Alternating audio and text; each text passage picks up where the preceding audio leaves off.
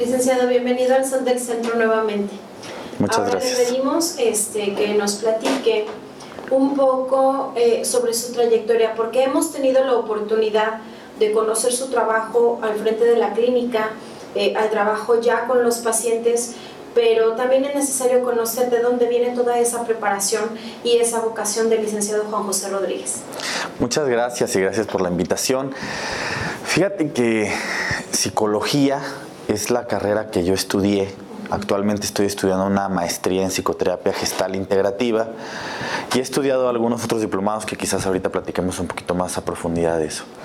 Pero el por qué estoy el día de hoy trabajando en esto, creo que mi vida personal me ha orillado. Creo que desde muy pequeño, al momento de tener dentro de mi familia personas con algunos trastornos de adicción y personalmente acudir a terapia desde pequeño, empecé a darme cuenta que el ser psicólogo o encontrar un apoyo y una ayuda en- en otro ser humano es para mí muy reconfortante, muy amoroso.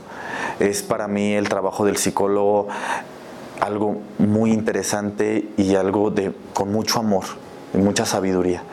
Creo que primero tenemos nosotros como psicólogos iniciar un proceso personal para poder después ayudar a nuestros pacientes. Entonces creo que es bendecido lo que hago. eh, y pues es una vocación, la verdad es que me encanta, es algo que me, me llena bastante poder ser psicólogo. Erróneamente, digo, para, para poner las cosas claras y que la gente pueda conocer un poquito precisamente de la vocación de un psicólogo, erróneamente la gente cree a veces o, o cuando escucha que alguien más eh, va a asistir a terapia o va a recibir terapia, dicen, bueno, y que esa persona no tiene problemas, o esa persona está, eh, es perfecto, es recto, es íntegro, Claro. este, como para que pueda guiar a otro. Y, y menciona usted algo bien importante, previamente ustedes, ustedes tienen que pasar por un proceso, digámoslo así, de restauración, Claro. de sanación de las emociones, de redireccionar, no sé, algunas experiencias de vida. ¿Cómo fue esta, precisamente esta experiencia para usted?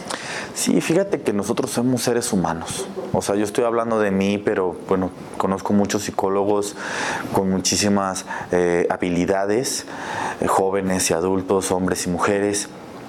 Cada quien se puede identificar con algún tema de- del ser humano en específico, que somos demasiado diversos. Entonces, yo te puedo decir que cada uno de nosotros vivimos situaciones, tenemos una mamá, tenemos un papá, tenemos hermanos, tenemos amigos, tenemos una sociedad, tenemos deseos, tenemos anhelos, tenemos neurosis, tenemos necesidades de las cuales tendremos que integrar a nuestra existencia de la mejor manera, como todos como todos los seres humanos. Entonces sí es importante, yo creo que de ahí viene mi, mi vocación, del darme cuenta que existe una idea errónea de que solamente las personas que están muy mal o las personas que están loquillas, ¿no? Le pueden decir así como en la, en la palabra, necesitan un psicólogo y, y no es así.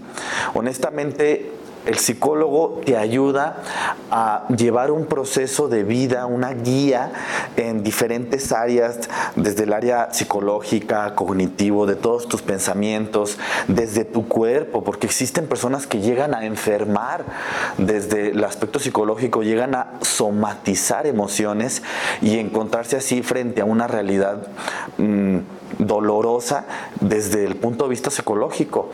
Tenemos psicólogos en el área de, de, las empresas para que los mismos empleados se sientan cómodos en una empresa, sepan cómo dar de sí lo máximo para que la empresa pueda crecer, eh, desde el aspecto de la maternidad, desde el aspecto de poder ser madre o padre, desde ser eh, un ser humano sexualmente activo, desde ser un estudiante, cuántos aspectos importantes de la vida de un ser humano, con qué cuidado se tiene que tener el crecimiento de un ser humano para que pueda crear un potencial. Yo me dedico especialmente, aunque puedo estudiar varias áreas en el área de parejas, amor, etcétera, una de las cosas que a mí me interesa mucho, tanto por mi experiencia personal dentro de mi familia, dentro de mi vida, como por lo que a mí me apasiona, son las adicciones. el comportamiento de las adicciones es un tema muy profundo, muy doloroso, no muchos lo conocen, este, y creo que es un tema que se le saca muchísima información y muchos beneficios, porque por ahí Carl Gustav Jung tiene una frase que dice, solamente eh, los árboles que sus raíces tocan el infierno, sus copas pueden tocar el cielo. Entonces yo observo en la mayoría de mis pacientes, tanto la familia como los adictos, que realmente han tocado una parte del infierno con esta enfermedad. O sea, hay mucho dolor detrás, hay mucha desesperación, hay mucha ansiedad. Y cuando se transforma toda esa experiencia de vida en algo hasta positivo, honestamente, porque pueden tener un por qué vivir y un para qué vivir, un sentido de vida y de la existencia a partir de la enfermedad, tanto de la familia como del paciente, realmente su vida puede tocar el cielo porque pueden encontrar beneficios hermosos dentro de lo que es la recuperación En este caso, ¿tú cómo crees que, eh, que sea necesario precisamente como, no sé si es la palabra, como reeducar a la sociedad, incluso las organizaciones públicas, este, porque a las personas que viven con adicciones, pocas veces se les ve desde esa perspectiva, ¿no? De personas que tienen necesidades, de personas que sufrieron algún, alguna herida, porque, digo, finalmente están buscando llenar esa situación con las adicciones, ¿no? este, lejos de verlas como unas personas con necesidades especiales de atención, se les ve por qué, porque o sea, se considera que es porque son vagos, porque no tienen nada que hacer, incluso hay quienes lo consideran que, que, es parte como de un contexto, de un estrato social, y no es así. ¿De qué manera, de acuerdo a su experiencia, se puede cambiar esta idea y darle una atención adecuada a este tipo de personas? Sí, fíjate que es interesante lo que me acabas de preguntar en la página que nosotros tenemos de, interacción con, la sociedad y el público, hay muchos comentarios respecto a que el adicto debe de sufrir para rehabilitarse. Es un poquito, ay, quizás yo en algún momento de mi vida lo pensé así. O sea, no puedo juzgar porque sé que es natural y normal que muchas personas lo piensen.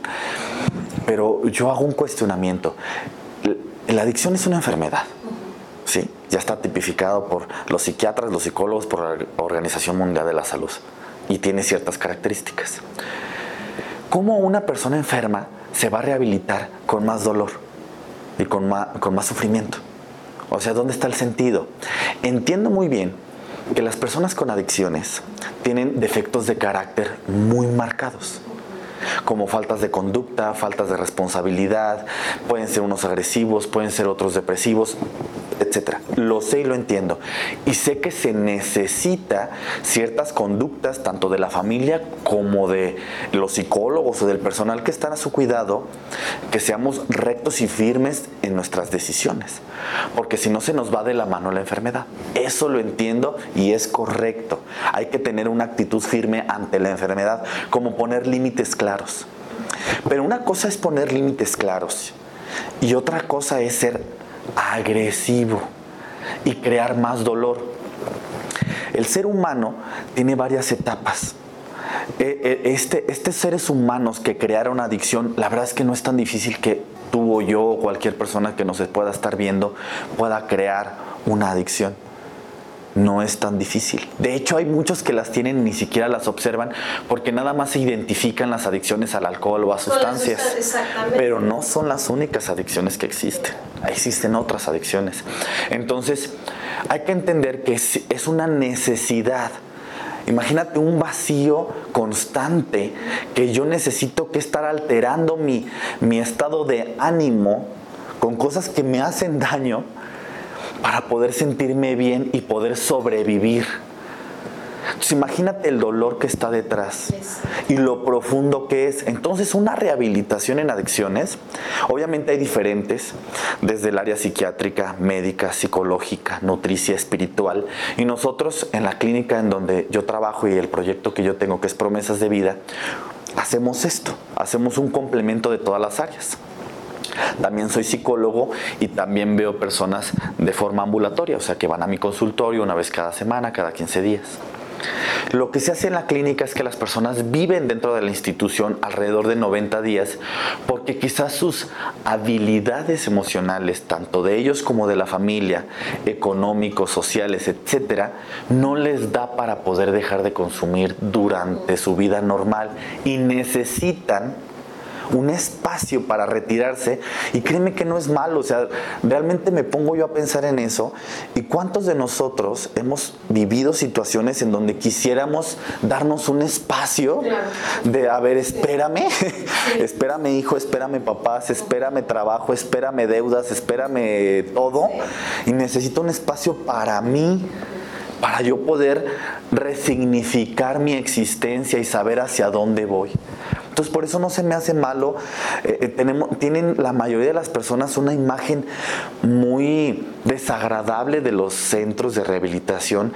Sé que hay muchos tipos de centros de rehabilitación y pueden tener muchas opiniones, pero yo creo que todos estamos como a favor de encontrar el objetivo principal que es la rehabilitación emocional, espiritual y física de las personas con algún tipo de adicción.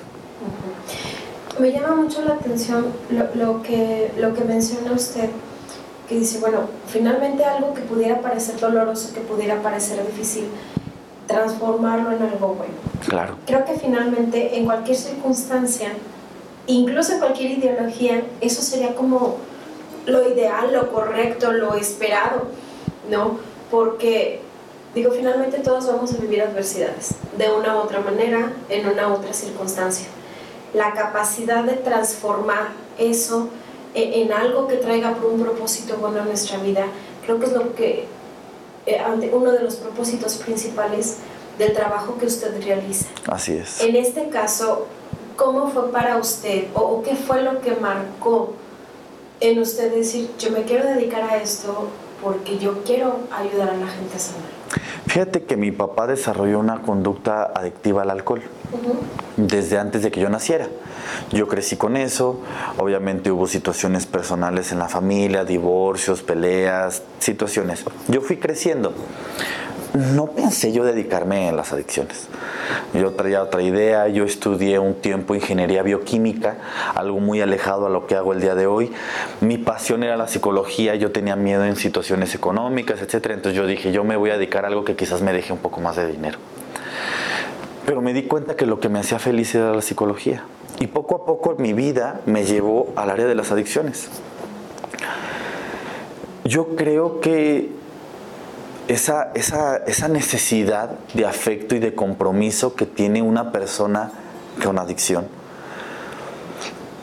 En, algunos de momentos de mi vida yo me he sentido así, con esa necesidad de poder estar con alguien y que esa persona te diga, no te preocupes, yo estoy contigo y no estás solo. Pase lo que pase, no te voy a abandonar.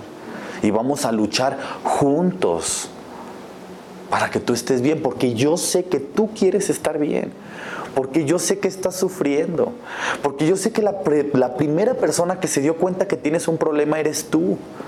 No fue tu mamá, no fue tu esposa, no fueron tus hijos, fuiste tú. Y tú sabes muy bien que esto no es lo que quieres en tu vida. Que has tenido que mentir, que, que, has tenido que fantasear y que has tenido que tener mecanismos para defender tu enfermedad porque es lo único que tienes para sobrevivir. Pero si yo, tú, tu familia y muchas otras personas te enseñamos a vivir de forma diferente y darte cuenta que tienes el derecho de ser feliz sin necesitar estar destruyéndote con esta conducta. Yo creo que de ahí, de esa necesidad, tanto mía como de mi paciente, viene la pasión de poder yo estar en adicciones y poderles dar yo, yo, los invito a, ti y, al periódico a visitar nuestro centro. Es un esfuerzo, es un esfuerzo. Nosotros no somos personas adineradas, esto es un esfuerzo familiar, esto es un esfuerzo personal, es un esfuerzo de mi mamá, que somos socios, para que el lugar tenga lo necesario La verdad es que el lugar es muy bonito, tiene muchísimos árboles, la comida es muy rica, este, tenemos espacios de recreación, alberca, brincolín, gimnasio, tenemos por ahí dos venaditos que andan por ahí todo en el centro, tenemos unos este, pericos, tenemos unos gansos, eh, ardillas. No sé, siento que para mí ese espacio tiene que ser un espacio que aunque es difícil estar encerrado, porque eso no te lo voy a negar, una persona que se va y se encierra durante un tiempo es difícil, pero mínimo que esté en un espacio que le pueda brindar la oportunidad, porque por muy mala persona que sea, es un ser humano. Y cuando yo hablo con la mamá y con el papá o con la esposa, dicen, es que lo secuestraron, es que dejó de ser la persona que era, se convirtió en otro ser humano, dejó de ser quien era y empezó a tener defectos de carácter. Entonces yo sé que todos ellos son personas hermosas, personas hermosas. O sea, todos ellos tienen la capacidad de poder vivir muy bien y reintegrarse a la sociedad de una forma adecuada. ¿Cómo fue eh, eh, cambiando tu perspectiva sobre la situación que viviste, tu experiencia personal, conforme fuiste avanzando en la, formación profesional? Eh, ¿Cómo fue cambiando tu manera de pensar? A lo mejor antes de entrar, no sé, a la carrera, ¿percibías alguna de tus circunstancias de una forma, fuiste avanzando y, fueron cambiando? ¿Cómo fue esa, esa transformación? Fíjate que no solamente en las adicciones. Yo creo que nosotros como humanos juzgamos mucho a nuestra pareja, juzgamos mucho a nuestros padres, a nuestros hijos, a nuestros amigos. Y hasta nosotros mismos nos podemos juzgar. Creo que cada uno de nosotros, dependiendo de las herramientas que tienes y el aprendizaje que tienes en la vida, vas a reaccionar de la mejor manera que puedes ante lo que está sucediendo en tu vida. ¿Puedo yo juzgar a mis padres por no haber hecho o haber hecho algo que a mí me lastimó? Puedo juzgar a mi pareja por no haber hecho o haber hecho algo que a mí me lastimó, a mis hijos y a mis amigos. Y me puedo juzgar a mí mismo. Pero también puedo llegar al entendimiento y a la comprensión con amor que tanto yo como todos ellos hicieron lo mejor que podían en ese momento. Entonces todos tienen la habilidad de transformarse y de poder hacer un cambio referente a su respuesta de la vida en todo lo que ellos hagan. Entonces no son culpables, ninguno de nosotros es culpable de la enfermedad o de las circunstancias, solamente somos responsables de lo que hacemos y podemos transformarlo. Entonces es por eso que yo ya no veo ni al adicto, ni a mis padres, ni a mi pareja, ni a mis amigos con, con quizás ese resentimiento y coraje que en algún momento yo en lo personal pude haber creado sentido sino entendiendo que cada uno de ellos, así mi padre tuvo otros padres y esos padres con carencias y esos padres tuvieron otros padres con carencias dependiendo de las situaciones que vivió el país, dependiendo de las situaciones sociales, dependiendo de las situaciones sexuales en ese momento. Entonces cada uno de ellos luchó por poder sobrevivir en esta vida que a veces es compleja. Y creamos estructuras neuróticas al momento de responder y que nos hacemos daño a nosotros mismos y podemos hacer daño a los demás. Entonces, ¿por qué, ¿por qué tardarnos tanto en poder perdonar y entender que lo que estamos haciendo es lo mejor? Entonces hay que enseñarnos, hay que aprender a reaccionar de una forma distinta y lo vamos a hacer porque esa es la mejor manera que tenemos en este momento de nuestras vidas. Por eso nuestra filosofía de vida puede cambiar conforme nosotros vayamos creciendo. Y yo el día de hoy pienso esto y el día de mañana puedo pensar otra cosa, porque he aprendido otras cosas. Es por eso que ha cambiado mucho mi forma de pensar y mi forma de poder brindarle el tratamiento a mis pacientes, ¿no? Poder brindar esta contención firme de las emociones, pero también poderles brindar el amor que ellos necesitan para poderse abrir con nosotros, con todo el personal. Eh, yo, mencionó algo bien importante que creo, dice, bueno, finalmente el carácter es, o sea, son las herramientas que tenemos para, para responder ante las distintas situaciones, ¿no? las distintas circunstancias. y, entender en este caso, eh, es importante entender que precisamente lo que vamos viviendo es lo que va fortaleciendo o mermando el carácter.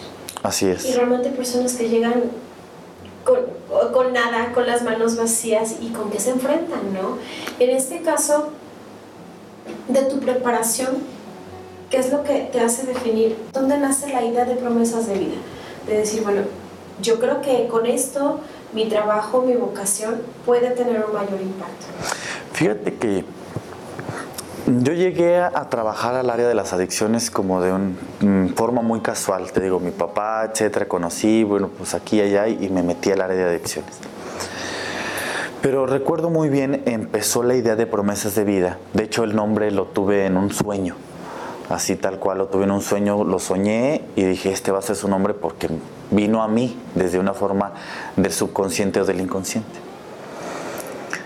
Cuando yo me doy cuenta que hay un chico de 15 años que se volvió prácticamente mi hijo porque después me decía papá, yo estaba más joven, de por sí no soy una persona muy grande, pero yo tengo mis añitos, pero te estoy hablando de que esto pasó hace como 10 años, entonces era bastante más joven. Y este chico necesitaba una figura de un padre y de una madre. Me acuerdo que le enseñaba hasta cómo cepillarse los dientes, que se tenía que bañar para pedirme permiso para poder salir. Tenía 15 años, pequeñito y empezó a crecer conmigo. Durante un tiempo se quedó a vivir conmigo en mi casa. Y me di cuenta que este chico desmadroso, este chico que le gustaba la fiesta y que a su temprana edad ya había desarrollado una conducta adictiva tanto a la marihuana como al alcohol y, y había consumido otras sustancias. Me di cuenta que este ser humano no era malo. Me di cuenta que este ser humano simplemente estaba en necesidad, en necesidad de protección, en necesidad de afecto, en necesidad de pertenencia. Era un ser humano pequeñito, 15 años. ¿Qué maldad puede tener en su cabeza y en su corazón a los 15 años? Simplemente necesitaba. Y necesitaba alguien que se lo supiera dar de la forma correcta. Yo le llamo amor adulto, porque no es un amor codependiente de te doy todo lo que exiges y lo que solicitas de la manera que lo solicitas, porque él es un adolescente y obviamente va a exigir y va a pedir cosas que ni siquiera entiende cómo las está pidiendo y va a pedir cosas que ni siquiera son necesarias. Exacto. Entonces hay que educar y hay que restringir y hay que hacer un canal para guiar, pero sí hay que dar amor y hay que dar afecto.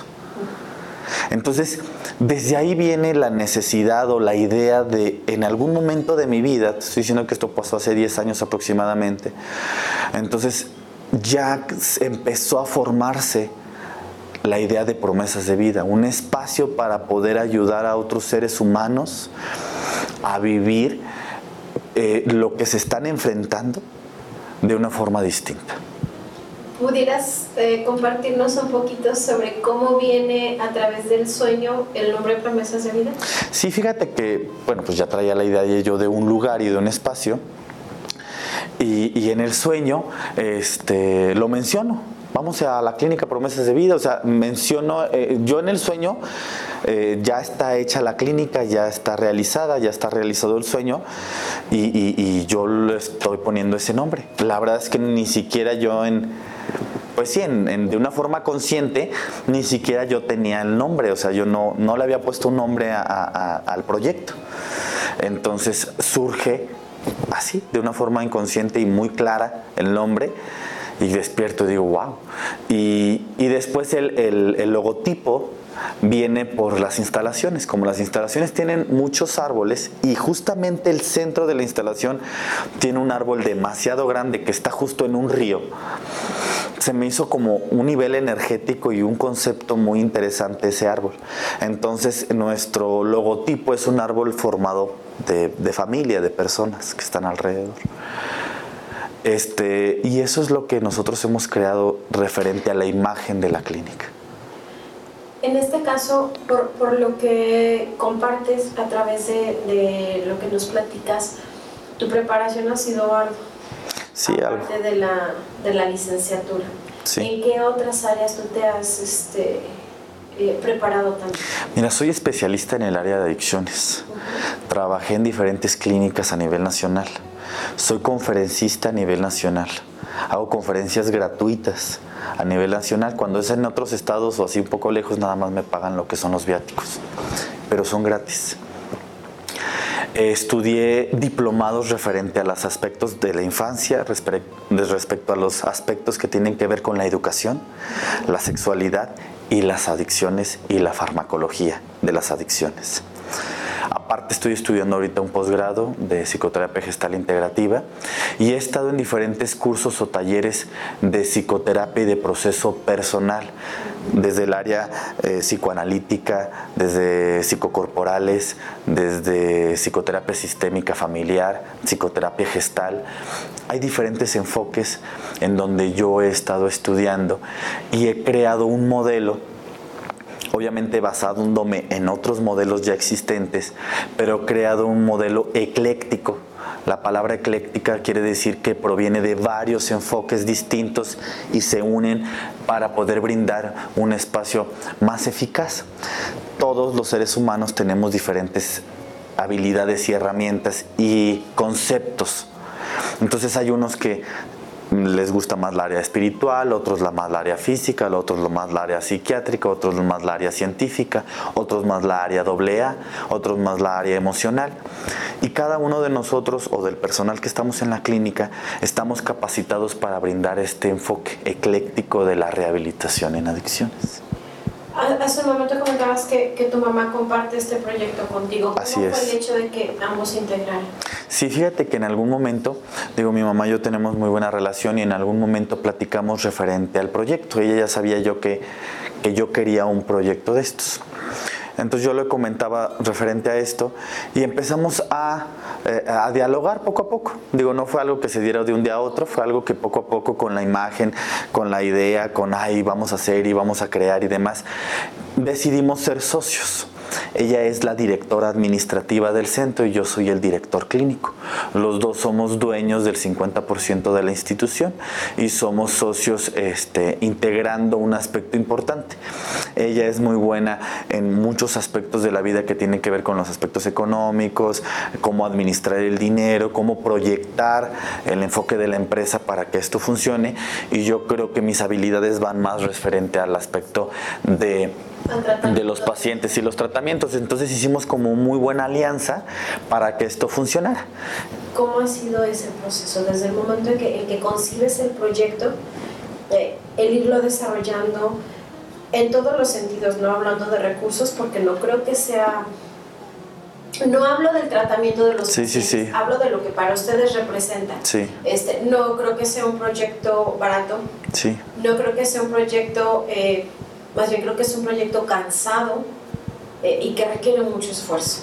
¿Cómo ha sido el avanzar específicamente en promesas de vida? Fíjate que compramos el sitio, pedimos un préstamo al banco, tenemos ya un dinero ahorrado tanto mi mamá como yo y eso lo colocamos dentro del proyecto, más aparte se pidió un préstamo para poder hacerlo. Este, las personas que nos vendieron el sitio siguen siendo nuestros amigos, eh, personas maravillosas, eh, muy, muy, loquillos los señores, muy, muy, una energía muy, muy padre tenían ellos. Se fueron a vivir a la playa, entonces ya te has de imaginar, son personas ya mayores y dijeron que querían vivir sus últimos años. Digo, no, yo los veo que les faltan muchísimos años por vivir, pero ellos dijeron, ya trabajamos, ya hicimos lo que tenemos que hacer queremos vivir en la playa. Entonces nos dejaron un espacio que son de 20 mil metros cuadrados, son dos hectáreas, y era donde ellos vivían, ellos vivían en el campo, nosotros estamos a, faldas del cerro del, del, Picacho, entonces tenemos una vista hermosa. Ese espacio lo compramos así, yo viví dentro de las instalaciones de la clínica durante el primer año en la construcción porque se hizo muchísimas adecuaciones y se hizo muchísima construcción. Entonces tardamos aproximadamente un año en la construcción. Y después obviamente empezaron los primeros pacientes, empezó yo viviendo ahí en la clínica con los primeros pacientes, etc. Entonces poco a poco hemos crecido. Yo Viví ahí en el centro con los pacientes en la construcción para que todo se fuera formando y fuera adecuado para, para contener la capacidad de pacientes que tenemos. Ahorita de hecho estamos en otro proyecto que estamos justo eh, por abrir que es una clínica igual de rehabilitación en adicciones pero especializada para mujeres que no hay en su tipo en, a nivel regional. O sea, no hay ni en Aguascalientes, ni en Guanajuato, ni en San Luis Potosí, ni en Zacatecas Ni en Jalisco no hay clínica especializada para mujeres. Entonces estamos brindando, estamos proyectando esa necesidad porque los hombres y las mujeres son distintos. Fue difícil, fue cansado, sigue siendo difícil y sigue siendo cansado, pero cada vez nos han sumado personas maravillosas al proyecto. Los psicólogos, las personas de seguridad y contención, los guías espirituales, todo el personal que trabaja para la clínica son personas muy dedicadas, son personas también muy apasionadas que dan el 100% a su trabajo. Entonces la responsabilidad y todo esto se ha ido em, distribuyendo porque hay personas también ahí en el centro que viven en el centro 24 horas para poder dar un, pues una atención integral. Esto de las 24 horas casi ningún centro lo tiene.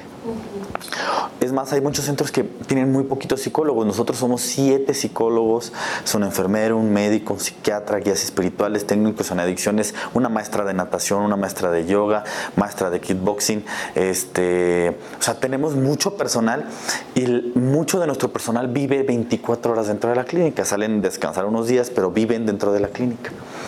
Entonces, pues la familia y los pacientes tienen la seguridad y la certeza de que están personas profesionales las 24 horas. Al cuidado. Al cuidado de los pacientes, cosa que yo en los lugares en donde he trabajado o en otros sitios en donde yo he observado el tipo de tratamiento que tienen, no es así. No es así. Tienen mucho tiempo con solo los pacientes solos o solo el personal de seguridad. Y obviamente es distinto. Por eso es como una inversión, es una inversión para poder crear un centro que nos, nos dé la satisfacción de colocarnos como uno de los centros mejores preparados y con mejor atención a nivel nacional. Creo que Dentro del centro he tenido invitados del sector salud, del sector político, de, de, diferentes áreas y creo honestamente que nos han reconocido el esfuerzo porque creo que se ve, Creo que desde el momento que se llega, se, observa que que tenemos un esfuerzo. Entonces, los directores de ciertas universidades o estas personas, directores de centros de salud de, de, Aguascalientes, al momento de que observan lo que estamos haciendo y lo que queremos hacer poco a poco, porque es un proyecto que aún no termina, es un proyecto que está eh, este, destinado alrededor de unos cinco años más para poder quizás nosotros eh, sentirnos que ya está completo en todas las dimensiones, tanto en infraestructura como en personal, como en proyecto, como en capacitación, como en muchísimas cosas. Sentimos que estamos creciendo poco a poco, pero creemos que tenemos un muy buen proyecto y nos podemos identificar como una de las mejores clínicas a nivel regional de acuerdo a tu experiencia, pero ya a lo largo, desde, digamos, desde tu infancia hasta el profesionista que eres el día de hoy, ¿cuál es el impacto que tiene la terapia eh, o que ha tenido la terapia en tu vida? En ese sentido, para que, para que la gente que, que pueda estar viéndonos eh, pueda descubrir y quise identificarse, ¿no? Y decir, claro. finalmente yo a lo mejor distintas, pero también tengo una circunstancia que, que, me está doliendo, que me está causando vacíos, que me está causando necesidades que no sé cómo satisfacer. Este, y yo veo, por ejemplo, en tu caso, una persona que ha logrado superarse y sobreponerse y por el contrario encontrar un propósito de vida. Claro. ¿Cómo ha sido eh, en tu caso para que lo puedas compartir con el público? Sí, fíjate que como te comentaba, o sea, a mí me tocó vivir una familia de eh, que se divorciaron mis padres, que hubo problemas legales, que hubo problemas de alcoholismo, que hubo situaciones dolorosas y más como niño. Bueno, no más, dolor, porque yo me imagino que ellos también, como pareja, vivieron situaciones muy difíciles. Entonces yo en poder encontrar a partir de lo que me sucedió, no victimizarme, sino hacerme responsable de cosas que quizás directamente no podría hacerlo, porque son cosas que me tocaron a vivir a mí en la infancia, pero hacerme responsable, y por ahí hay otra frase de otro escritor que me gusta, este, de Odindo Perón, dice, no te defines por lo que te tocó vivir, sino por lo que haces con lo que te tocó vivir. Entonces creo que todos nosotros tenemos la capacidad de transformar nuestra historia en algo positivo de nuestra existencia, en todas las áreas de vida. Entonces, cómo ha este, impactado en mí la psicoterapia y los procesos espirituales y personales, pues bastante intensos y bastante profundos. Y creo que lo van a seguir, lo va a seguir teniendo porque Mm, yo no creo en ningún momento de mi vida poder decir, yo voy a dejar de ir a terapia, ya terminé. No, yo creo que esto va a ser para siempre. No, es un proceso de toda la vida. Es algo que se tiene que alimentar poco a poco el resto de tu vida. Y está bien. Bueno, yo, yo, no me, yo no me siento incómodo con eso. Yo me siento muy agradecido de poder tener la posibilidad de hacerlo y la disposición de poderlo hacer. ¿Algo más que desees compartir con Pues nada más que, que nos busquen en, en, Facebook, que nos busquen en, en, la página de, en la página web, que nos vayan a visitar que si hay alguien que quiere ayudar al proyecto, dando una conferencia, dando una, capacitación, dando algo para el centro, para, para los pacientes, para nosotros, con mucho gusto. Si hay alguien que quiera que yo esté en algún centro, en alguna clínica, en alguna escuela, en alguna empresa, con gusto se puede comunicar los teléfonos de la clínica y es gratis mi presentación. Tengo muchísimas conferencias que diferentes áreas me han pedido, me, me platican, oye, ¿sabes qué está pasando en mi empresa? He estado en el grupo modelo, he estado en escuelas primarias, secundarias, preparatorias e universidades. Y he estado en, instituciones de gobierno, he estado en diferentes lugares. Entonces, y con público general, ¿no? En, tal espacio, en tal teatro, este, y se abre la convocatoria. Y se habla, yo, tengo una conferencia que me agrada mucho sobre el proceso adictivo y se quitan muchas eh, ideas de lo que es y lo que no es las adicciones que a veces se tienen equivocadas. Entonces me gusta mucho darla y yo me he dado cuenta que las personas que asisten les gusta mucho tomarla. Este, de hecho, hasta los jóvenes, porque a veces me dicen, no, es que los chavitos no les importa eso. Bueno, los jóvenes han pedido que yo regrese, han invitado, los mismos chicos de preparatoria de universidad han invitado, ¿sabes qué venta te da el día? Para invitar a mi hermana, a mi hermano, a mi mamá, a mis amigos y los llevan. Eso para mí quiere decir que les gusta, ¿no? Que les agrada la manera en la que yo platico y que les doy la conferencia porque no es nada aburrida. De hecho, soy un poquito diferente porque a la veces al hablar y a la veces a exponer no suelo ser el psicólogo que tienen todos la idea, porque a veces soy hasta mal hablado. Entonces, creo que doy una idea y, una forma de la rehabilitación no cuadrada. Entonces, lo último que quisiera decirles pues es la invitación, la invitación a acercarse y a darse cuenta que este tema es muy profundo y muy necesario y que yo estoy dispuesto a podernos ayudar mutuamente y que si los que están dispuestos pues se comuniquen con nosotros. Muchísimas gracias por la visita. Gracias a ti por la invitación.